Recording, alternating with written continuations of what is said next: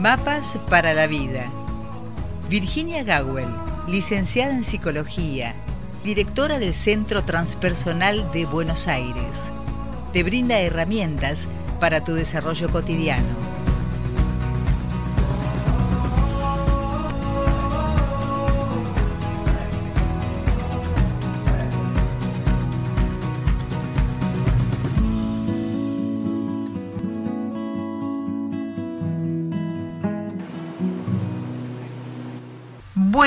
Día, Virginia. Buen día, Rosita. Qué lindo, te saludo con muchas ganas siempre. Igualmente, aquí estamos con todo preparado, ya la platea está prácticamente completa, tenemos una temática interesante para abordar como, como es eh, la costumbre, ¿no es cierto?, de mapas para la vida, la gente participa, hay muchos temas en el camino que en algún, en algún momento le podrás dar el abordaje con tu conocimiento y tu sapiencia y además con tu vehemencia, diría yo, porque bueno, hay que llegar a, algunas conclusiones.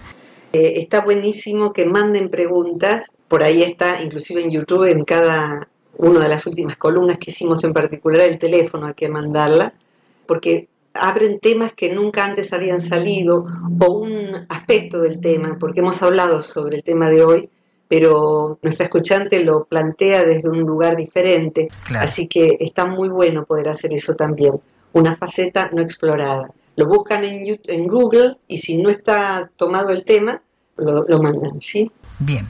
Dice Linda, que es de Azul, tengo 24 años, y la pregunta de ella es, ¿cuándo reconozco que alguien, compañero de trabajo o familiar, está refiriéndose hacia mí desde su sombra y no encuentro la fortaleza para correrme de ese lugar en el que ese otro me pone.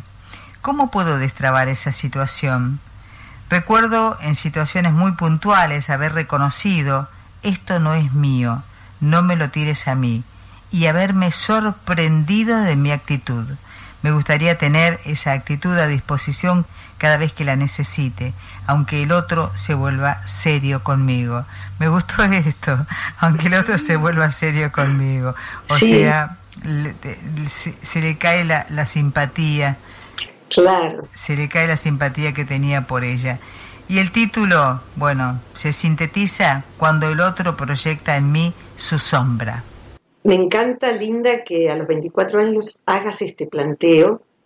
O sea que este planteo es fruto de la autoobservación. De modo que no es que Linda simplemente escuchó otra columna o leyó un libro, seguramente es que se vio y se vio, se mira con una objetividad interesante, porque se ha visto no pudiendo hacerlo y se ha visto pudiendo hacerlo. Eh, o sea, esto que ella dice al final, y haberme sorprendido de mi actitud. Y me gustaría tener esa actitud a disposición cada vez que la necesite, cuando el otro, aunque el otro se vuelva serio conmigo. Para el que no sabe qué es la sombra, voy a ir por allí, primero, que es lo correcto, porque no todo el mundo conoce la palabra. Se escribiría con mayúscula en un texto. ¿Qué sería la sombra? La sombra sería, en un individuo, en mí, los aspectos de mi interioridad que yo no los alcanzo a ver en mí, no con mucha claridad. Entonces los veo afuera en el otro. Pueden ser aspectos disfuncionales y poco gratos. Por ejemplo, no sé, el celoso puede no reconocer como propio que lo es. Entonces lo que hace es ver a ella celosa, por ejemplo. O sea, ¿por qué tenés que revisarme? ¿Por qué no serás vos que andás con otro? O sea, que se da un juego en donde no puede hacerse cargo la persona de determinado rasgo y la ve afuera, proyectada afuera. Puede ser en alguien cercano o en una figura pública y no aguanta a ese cantante, pero no por cómo canta, no aguanto, no ves que es un arrogante, no ves que es esto, parece una loca con esa ropa. ¿Qué hay detrás de parece una loca con esa ropa? Y no lo digo capciosamente, sino ¿qué hay detrás? Es como para investigar. De modo que podemos tomar la pregunta de Linda para hacer un trabajo personal, acompañando a Linda a hacer el suyo, el punto es entonces, donde sobre reacciono. Sobre reaccionar es un verbo, suena mejor en, inglés, overreaction, eh, es reaccionar por encima de lo que sería normal, decir la verdad no me gusta ese color de pelo y ese, ah, no sé, ese, piercing en la nariz. La verdad yo no lo usaría. Y punto, se terminó. No, andás a ver que consume esa, pero ¿cómo los padres pueden permitir? O sea, hay una exaltación emocional de los dos factores, Rosita, que según la psicología de Oriente en líneas generales, pero en, la Vedanta se le llama raga dvesa. Raga es deseo de, ser así y dvesa es repulsión. Esos dos factores, tanto querer como repeler, son los factores que determinan el nivel de dolor, de sufrimiento que una persona se genera. La persona que esté diciendo qué barbaridad, papá, papá, papá, papá, papá, sufre de más, sufre por algo que no sabe si es así, por algo que está allí y desconoce. Entonces, cuando eso sucede dentro de una familia, como dice familia, compañero de trabajo, ahí hay dos personas sometidas a sufrimiento. El que proyecta la sombra sobre Linda y Linda que dice, no me pongas esto a mí, porque la verdad que yo no soy así. ¿Me explico? Entonces, el compañero de trabajo puede por proyectar, proyectar que sería como la proyección de un, eh, de un, cine. O sea que seguramente el escuchado en el futuro ni se entenderá esto porque va a ser distinta la proyección en un cine. Ya empieza a hacerlo. La máquina atrás del público, una luz que va a la pantalla y la luz esa lo que muestra es lo que está en el rollo de la película. Entonces cuando yo proyecto en el otro, lo que estoy haciendo es ponerle el rollo que tengo dentro de mí. De manera tal que eso sería la sombra. Cuando digo los aspectos no reconocidos en uno mismo pueden ser aspectos muy lindos también, pero que la persona no se anime a ejercer.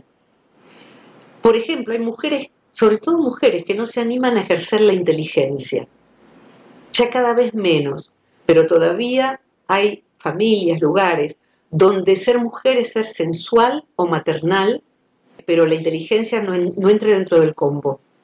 Entonces, de pronto, eso que sería hermoso, y la sensualidad también lo es, poder decir, yo soy inteligente, yo sí puedo, yo comprendo, yo tengo talento para las matemáticas, me salen bien los números en abstracto, me gusta escribir, o sea, yo soy inteligente. Ahí sale de la sombra. Y mientras tanto, si queda con el rollo de la película, se lo proyecto a otra, a otra persona. Me viene a la memoria y sé que mamá no tendría problema en decirlo. Con mi madre trabajamos mucho este tema, porque nos vemos todos los días, así que es un tema, mamá es alumna de los cursos virtuales, con sus 90 años, es puntual. Entonces, por largo tiempo ella decía, qué inteligencia que tenés, qué memoria como tu papá. Y yo empecé a detestar que diga eso, o sea, lo que vos querés decir es, menos mal que saliste tu papá que era inteligente y no tarada como yo, que no tengo inteligencia para nada, que soy una burra. Estás diciéndome eso, mamá, yo no te lo voy a aceptar. No te lo voy a aceptar. Cada vez que digas eso, yo lo voy a denegar. No lo quiero, no quiero esa proyección en donde vos estás poniendo sí la inteligencia de papá, pero estás renegando de la tuya. Bueno, ese tiempo pasado. Ya creo que sea apropiado de saber que ella también es inteligente y mi papá lo era. Pero es eso, ¿no? Y por, último, para pedirte ayuda, le cuento a Linda y les cuento a todos, nos cuento a todos, uno puede proyectar rasgos poco gratos, como decía, esto, que celosa que sos, o mirá, sos una loca, o sos un loco, pareces un no sé qué con ese pelo, o puede proyectar rasgos preciosos, como sería la inteligencia, si se usa para bien, es un rasgo precioso. ¿Qué sucede ahí, por ejemplo, en esta dupla que acabo de describir, mi mamá y yo? Lo que sucede es que la persona portadora de esa inteligencia, que no acepta como tal, lo que está haciendo es empobrecerse. Entonces yo no soy inteligente, yo no soy, eh, no sé, no tengo temperamento, no tengo carácter, no soy esto, no soy lo otro, no soy lindo. Bueno, todo eso hace que la persona sobreadmire a otra persona, que es lo que se hace cuando idealizamos. Entonces le pone también lo propio, queda carente de eso y se lo agrega a otra persona, que puede ser, en general puede ser una amiga, su terapeuta, un profesor, y luego el área crucial es la pareja. Hay una idealización en donde nos desproveemos de esos rasgos positivos y si enfrente tenemos a alguien que no es buena gente, le encantará hacernos ver que nosotros no somos tan puntos suspensivos como él o ella. O sea que eh, doblemente empobrecido. ¿Qué es lo mejor? Lo mejor es ver las cosas como son. ¿Qué es lo más difícil? Lo más difícil es ver las cosas como son. ¿Se puede aprender? Sí. ¿Por dónde se empieza? Por cuestionarse qué es lo que está haciendo Linda y autoobservarse qué es lo que está haciendo Linda.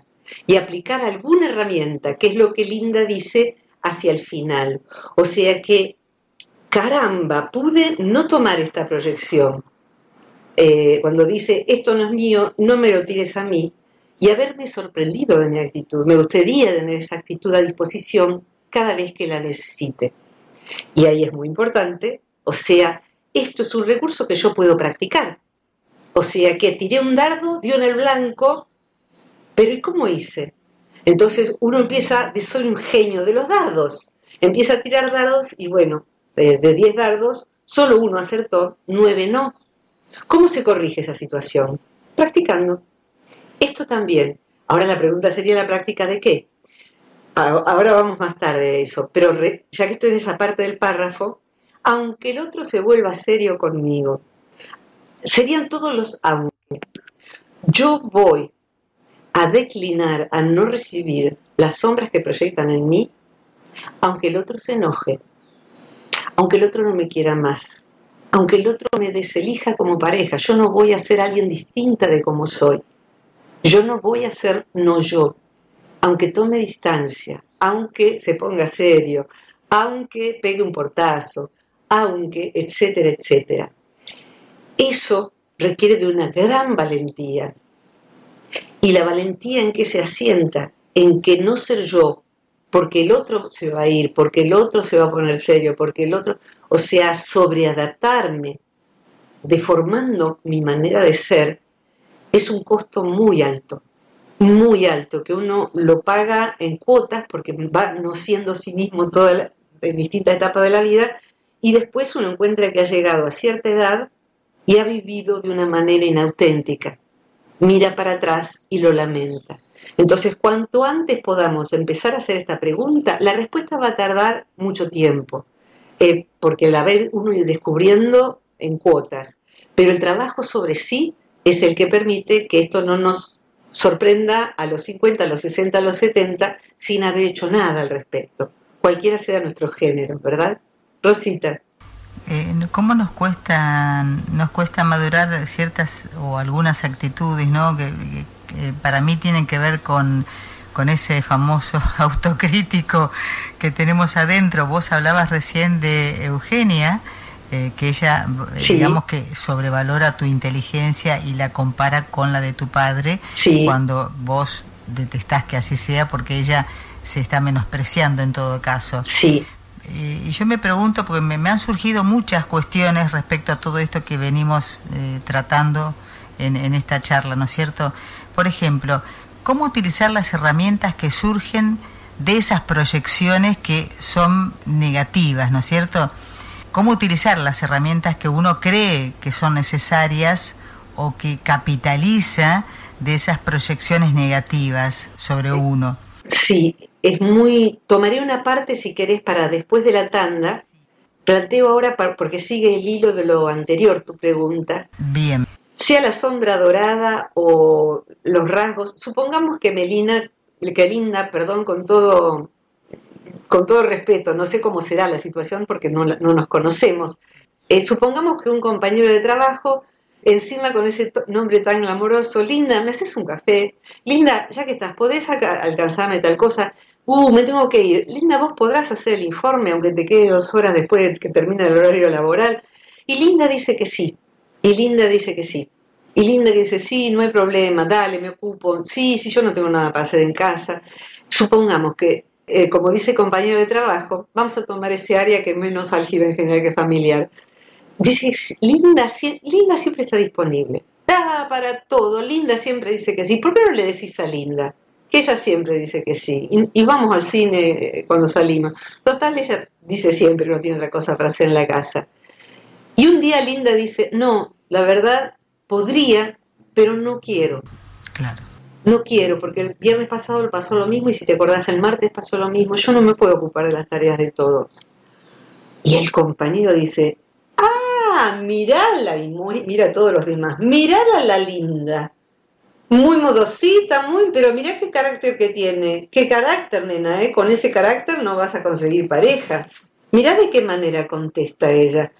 Ah, nos tenía todos engañados, linda. Mm. Entonces, el riesgo que corre, claro, es que alguien se burle, etcétera, etcétera. Yo prefiero ese riesgo. Yo hubiera, si hubiera sabido a los 24 y a los 25 y mucho después, preferiría ese riesgo. Que el otro no le guste, que yo diga que no. Pero es interesante esto, tiene 24 años, Linda. Sí. Si uno empieza a trabajar a esa edad, y evidentemente ha empezado a trabajar antes, para cuando tiene 40, 50, 60, ya ha trabajado muchísimo si no deja de hacerlo. Entonces, a esa edad, saber que uno puede determinar su propia vida en muchísimos aspectos es muy importante, Linda. Así que ya estás haciendo la tarea. Puede uno perfectamente, al otro no le gustó como soy, listo, no le gustó. O sea, a todos les digo, les tengo que comunicar una mala noticia. Eh, por simpáticos que seamos, glamorosos que seamos y, lo que sea que seamos, hay un montón de gente que nos detesta. Es más, es posible que a Linda muchos la detestaran, la Linda que yo fabriqué recién, por ser siempre tan complaciente, tan sobreadaptada, como minche esta piba, que sí, porque él nunca dice que no, porque yo no sé decir que no, entonces me molesta Linda que no sabe decir que no. Y esa es la proyección de la sombra en ese caso. Pero siempre le vamos a caer muy mal a una lista larga de gente que nos lo dice o no. O nos dice, lo dice a otro cuando nosotros nos fuimos del salón. Así que, seamos nosotros mismos o no, nos van a detestar muchos. Y bueno, si va a ser así, prefiero que me detesten por ser yo. Bien.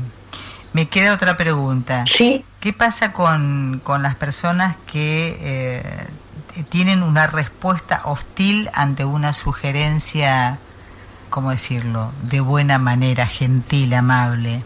La, sugerencia sería para que cambie determinada cosa. No, no, no, simplemente ah. tener cuidado con tal o cual situación y que la respuesta sea hostil en el sentido de decir, yo ya lo sé, no hace falta que me lo digas. Sí, claro. Y bueno, se, se defiende, lo digo ahora porque tengo un tema larguito, acá subrayado de tu pregunta anterior como para segunda parte, y podríamos hacer una columna, ¿no? Eh, las sugerencias me revientan, sería más o menos. Vale un, no sé quién lo habrá dicho, a mí no me den consejos que sé equivocarme solo. o sea que bueno, eh, para el que lo, tiene trabajado o tiene un temperamento así, la sugerencia es de última decir, no, la verdad yo prefiero hacerlo así porque ya sé que así me sale, es mi manera de hacerlo. Y si me revienta, hay veces en que hay una, un mecanismo por el cual me reventaba que mi padre me dijera cómo tiene que ser la vida, me reventaba que mi madre me lo dijera, cómo tiene que ser la vida, los profesores, todo el mundo me dijo cómo tenía que vivir. O sea, a esta edad me pudre que me digas cómo tengo que hacer las cosas. Entonces puede ser que uno proyecte sobre esa persona que está dando la sugerencia esa carga emocional, porque podría uno no tener esa carga emocional. ¿Sí? Uno podría decir simplemente como decía al principio.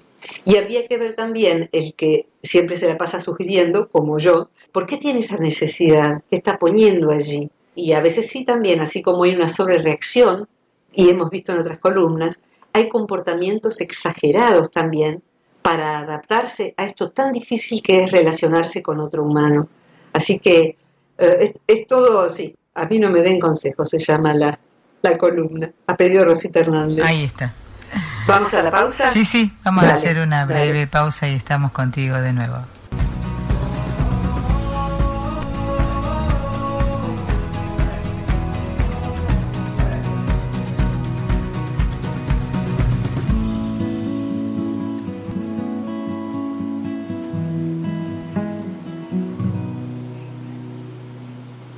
Y ahora sí retomamos contacto con Virginia Gawel, nuestra licenciada en psicología, abordando un tema que fue propuesto por Linda de Azul. Linda tiene 24 años y su inquietud se sintetiza cuando el otro proyecta su sombra en mí. Ahí estamos, Rosita. Ahí está. Voy a dar un concepto que necesito que los que, hagan, los que mm, precisen hacerlo cierren los ojos porque necesito que imaginen una pizarra. Imaginen un rostro, a izquierda y derecha dos palabras diferentes, como los globitos de pensamiento de las historietas, de los dibujitos.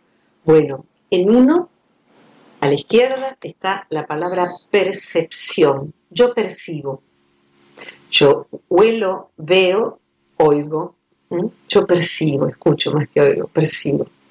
Y a la derecha, imaginación. Yo imagino, yo supongo, yo creo que, y todas las variantes que se les ocurran. Ya pueden abrir los ojos. Tenemos esa pizarra. Los seres humanos funcionamos en relación a la realidad por uno de esas dos canales de posicionarnos ante lo que sucede.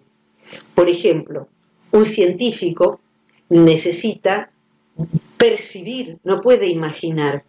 Percibiendo, anota. Bueno, cuando se pone tal reactivo, el virus se, comporta de tal manera. Las amebas se reproducen por bipartición. Eh, si uno pone tanta cantidad, o sea, describe el fenómeno. ¿eh? Y de pronto alguien puede no sé, a, fin de año, como he recibido yo, que alguien describa a Linda. Yo te quiero por estos rasgos. Este, sos siempre servicial. Siempre tenés una respuesta ingeniosa que a nadie se le hubiese ocurrido. Me encanta tu sentido del humor. O sea, uno puede percibir esos rasgos.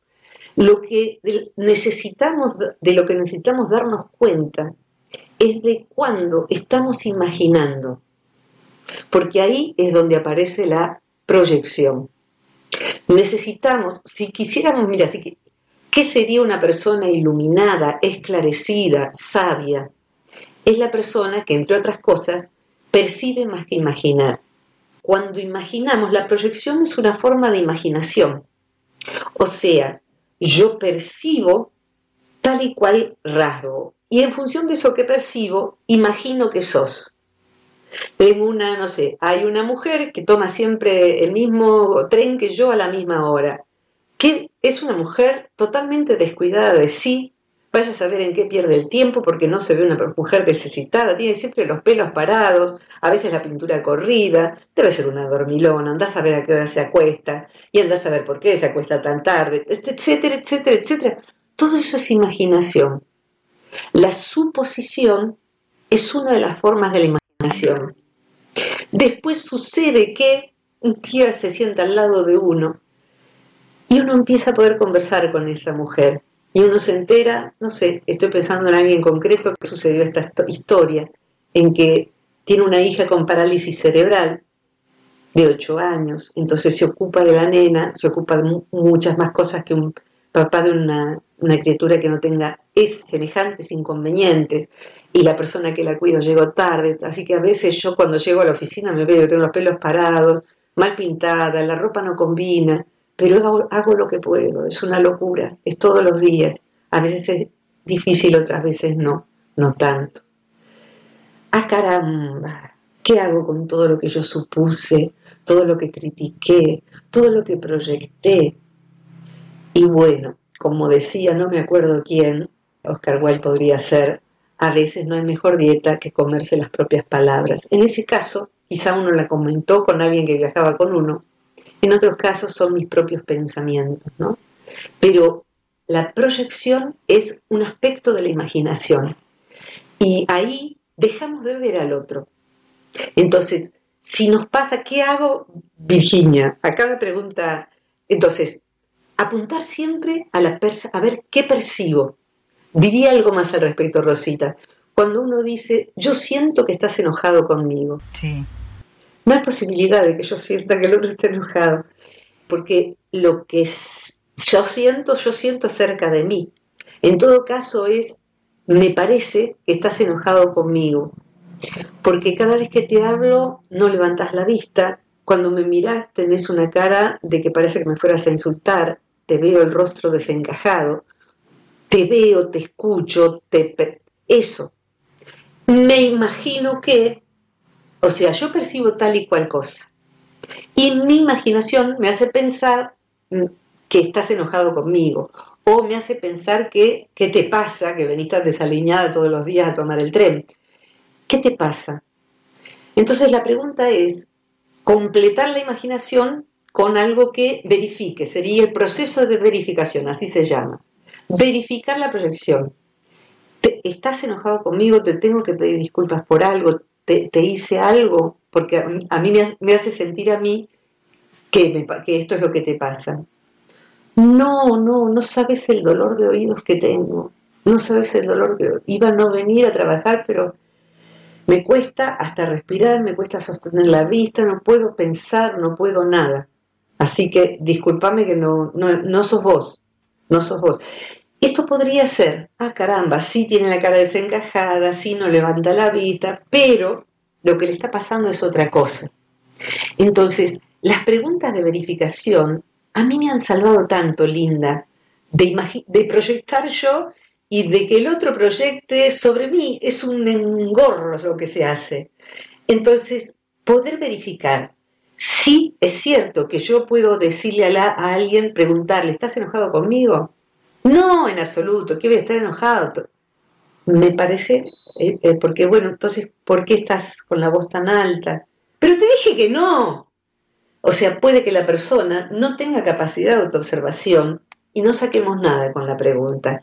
Y ahí nos quedamos mirando, mirando a ver qué pasa con el vínculo, a ver qué pasa con el otro.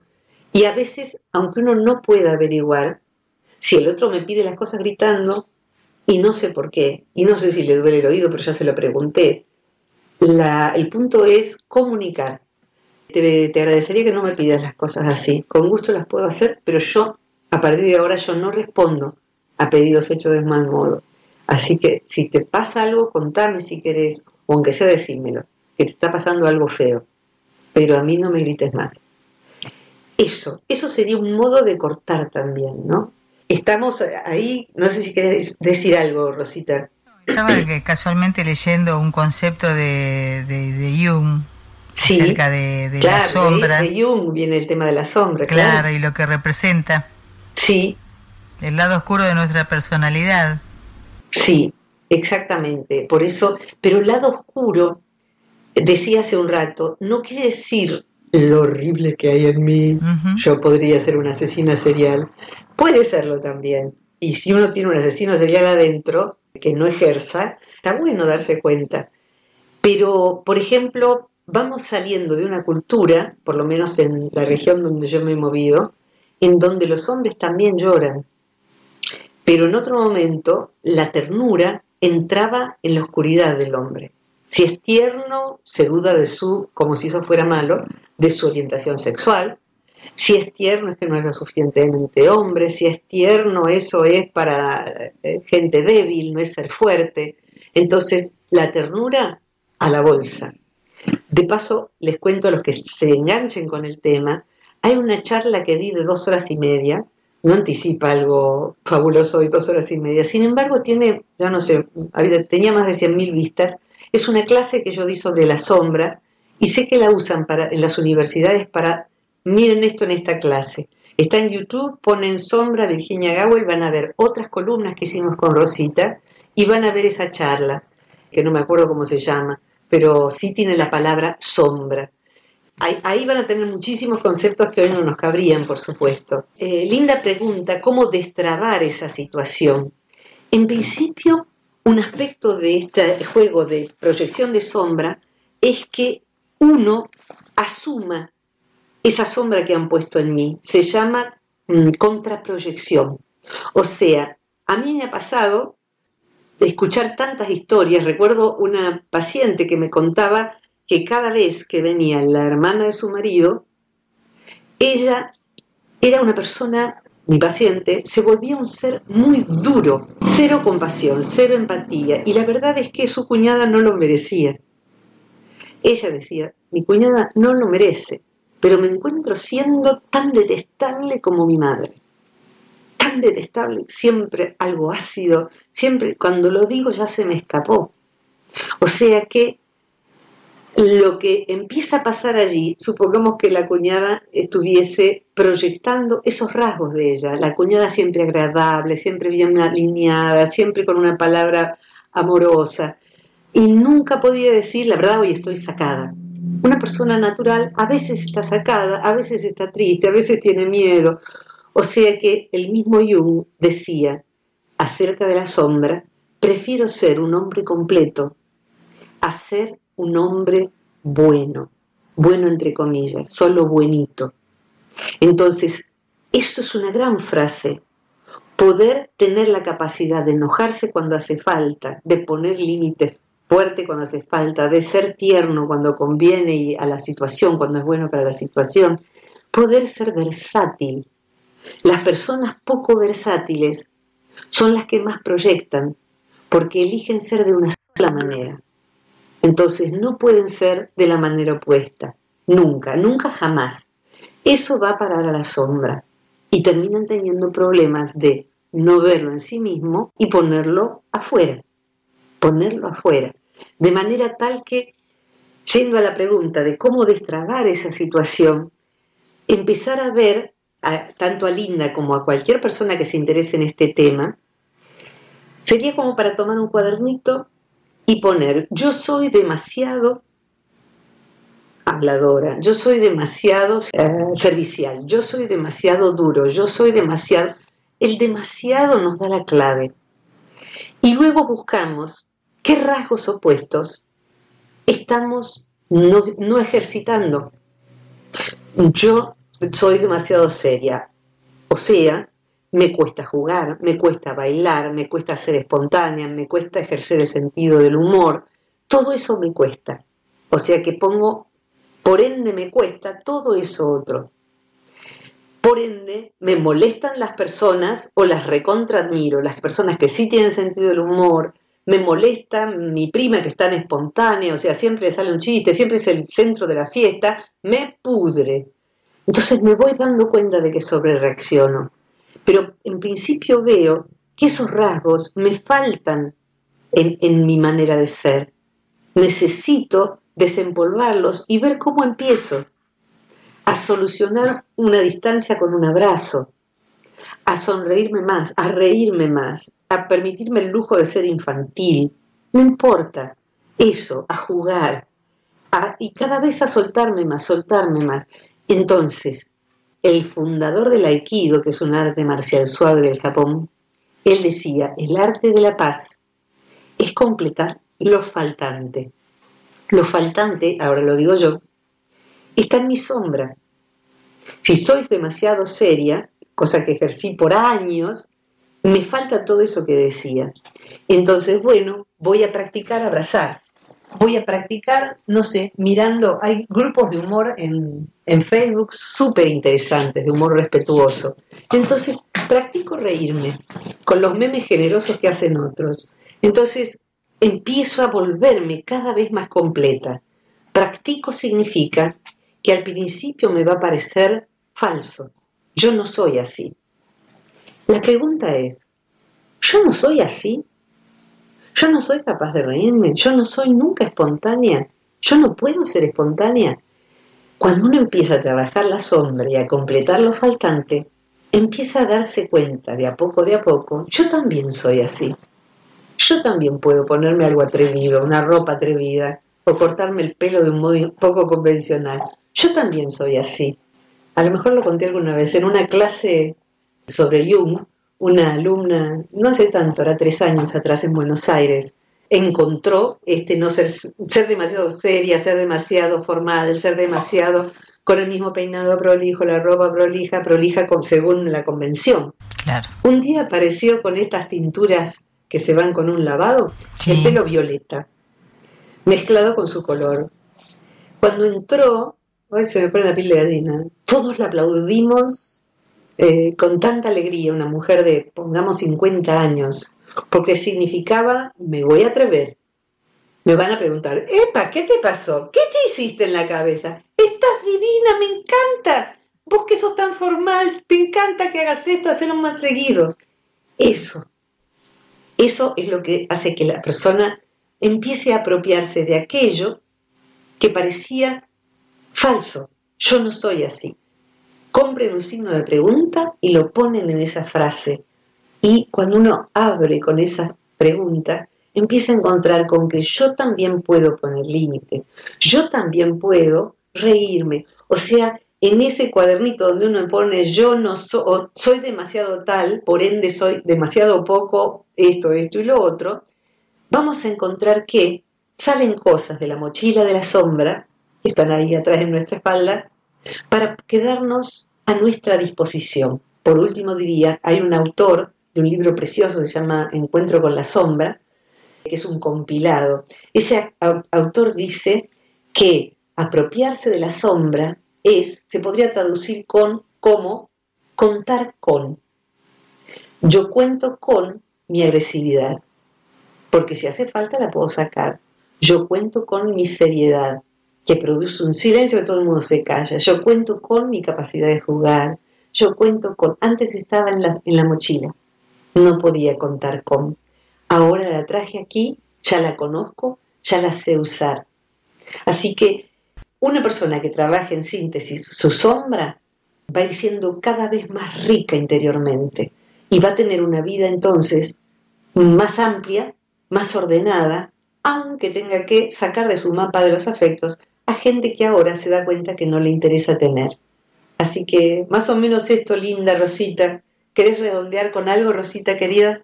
Sí, eh, yo pensaba en, me quedé enganchada con lo de Jung, en donde habla de, que la sombra, bueno, manifiesta nuestros miedos, frustraciones e, e inseguridades. Pero claro, cuando uno siente que todo esto te, te aprisiona es cuando eh, comenzás a querer zafar de la soga y, este, respirar un poco y tratar de trabajar para eh, revertir todas esas situaciones que, que, en realidad son frustrantes. Claro. Pero no por ello es imposible eh, tratar de, limar, ¿no es cierto?, nuestras propias asperezas con nosotros mismos. Claro que sí. Mira, ser devoto de este trabajo es todos los días observarse pedirle al propio inconsciente la, actitud apropiada para una situación que sabemos que vamos a vivir pronto, en el fin de semana, cuando nos encontremos con gente de nuestra familia, por ejemplo, porque ahí también cita la familia.